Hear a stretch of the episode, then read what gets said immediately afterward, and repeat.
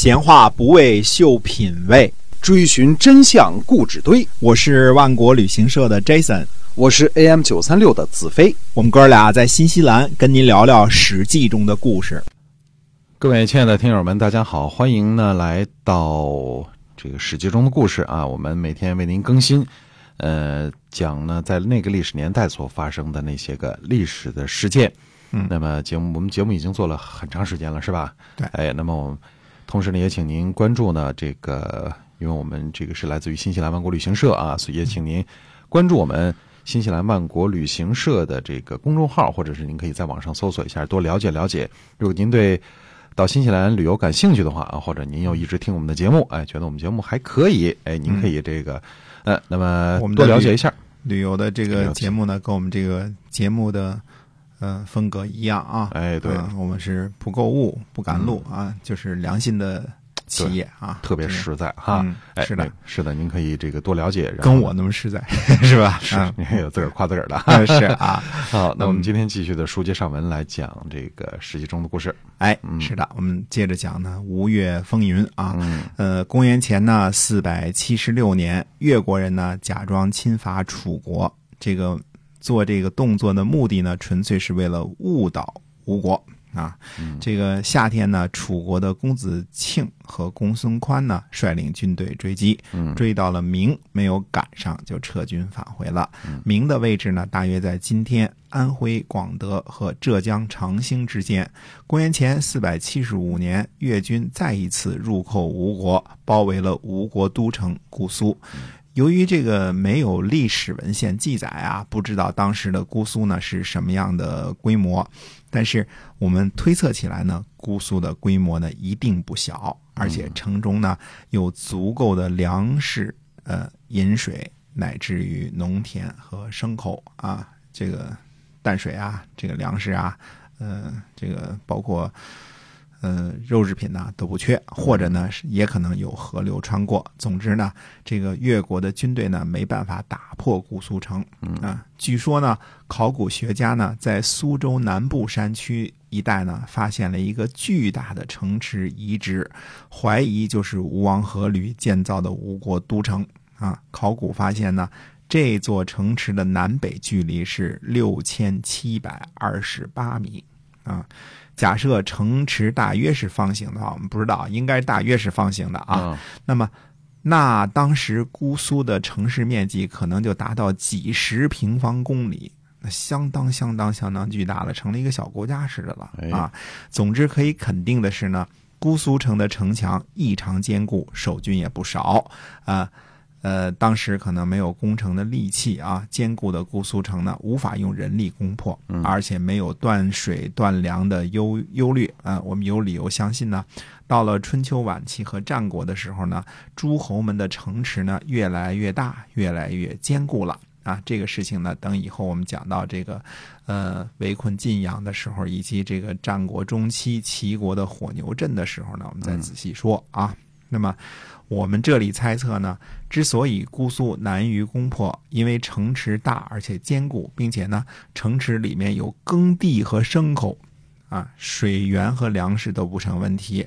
我们说姑苏城呢被围围困了三年，呃，赵家的晋阳后来也是被围困了三年啊。后世的城池呢，城里没有耕地和饮水。没有那样大的规模，因为你没有耕地和饮水和牲口的话，是无论如何坚持不了三年的啊。这个，呃，再牛的城池，就是后代的这些城池啊，什么呃西安啊、长春啊、这种城池，呃，围几个月肯定就完蛋了，对对吧？哎你这弹尽粮绝了，住的人很多都是居民，对吧？哎他没有生产能力，没有生产粮食的能力啊。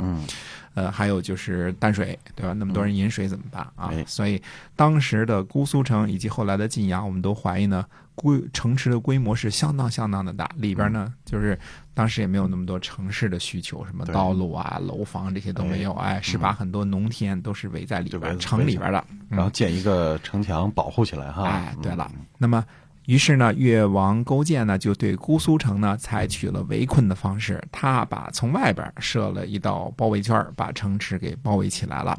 这个时候呢，赵简子已经死了，继承赵氏家督的呢是赵简子的儿子赵襄子。我们说这是赵氏家督啊，继承魏国的中军将兼正卿的是荀瑶啊，智利的，呃，这个智氏的这个智瑶啊，或者说智利的这个孙子应该是啊。那么，呃，这个赵氏的家督呢，继承赵简子的是赵襄子。这是好长一段故事，我们到时候讲到三家分晋之后，赵国的时候，我们再仔细讲赵襄子啊。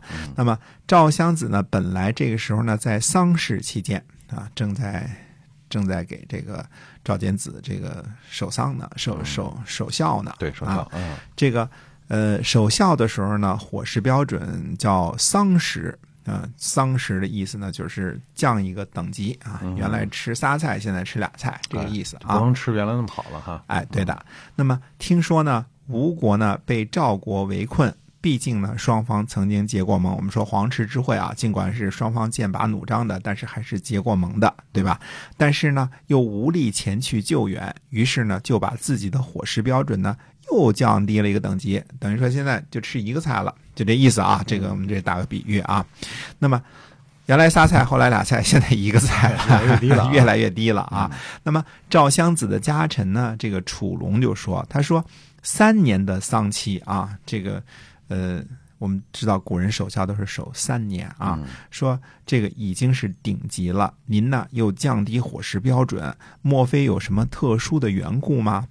赵襄子就回答说呢，说想当初在黄池之会上啊，先主和吴王曾经盟誓说呢，好恶同之。现在呢，我呢作为四子，如果信守诺言去帮忙呢，这不是现在晋国的能力所能够做到的，所以呢，只好降低伙食标准，聊表自责之意啊，就是我自己责备我我自己一下啊。